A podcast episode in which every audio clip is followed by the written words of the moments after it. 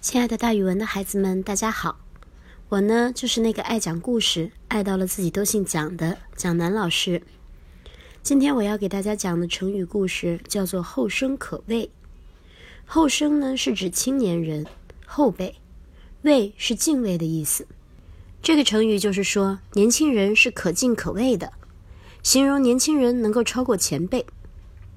孔子在游历的时候，碰见三个小孩子。有两个正在玩耍，另一个却站在旁边呆呆地看着他们。孔子觉得非常奇怪，于是就问道：“小孩，你为什么不跟他们两个玩呀？”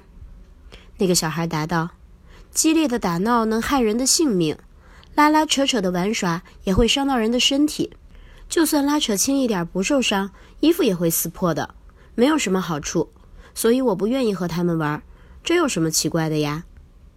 孔子觉得非常有道理。又过了一会儿，小孩用泥土堆成了一座城堡，自己坐在里面，好久不出来。孔子的车马走到他的面前，他也不准备让路。孔子问他：“你为什么不避让车子呀？”小孩说：“我只听说过车子要绕着城走，没听过城堡还要避让车子的。”孔子听后非常惊讶，觉得这么小的孩子竟能说出如此有道理的话，实在是了不起。那孩子接着又说：“我听人家说，鱼生下来三天就会游泳，兔子生下来三天就能在地里跑，马生下来三天就可以跟母马一起行走了。我虽然小，但是学本事快，这是很自然的事情呢，有什么大惊小怪的呀？”于是孔子赞叹道：“我现在才知道，少年人实在是了不得呀。”孔子的这个故事被后面的人总结成了“后生可畏”这个成语。这个成语赞扬少年聪明努力，有光明的前途。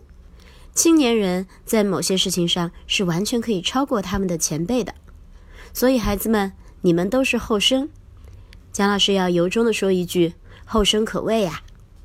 好了，孩子们，今天的成语故事就给大家讲到这儿，咱们明天再见哦。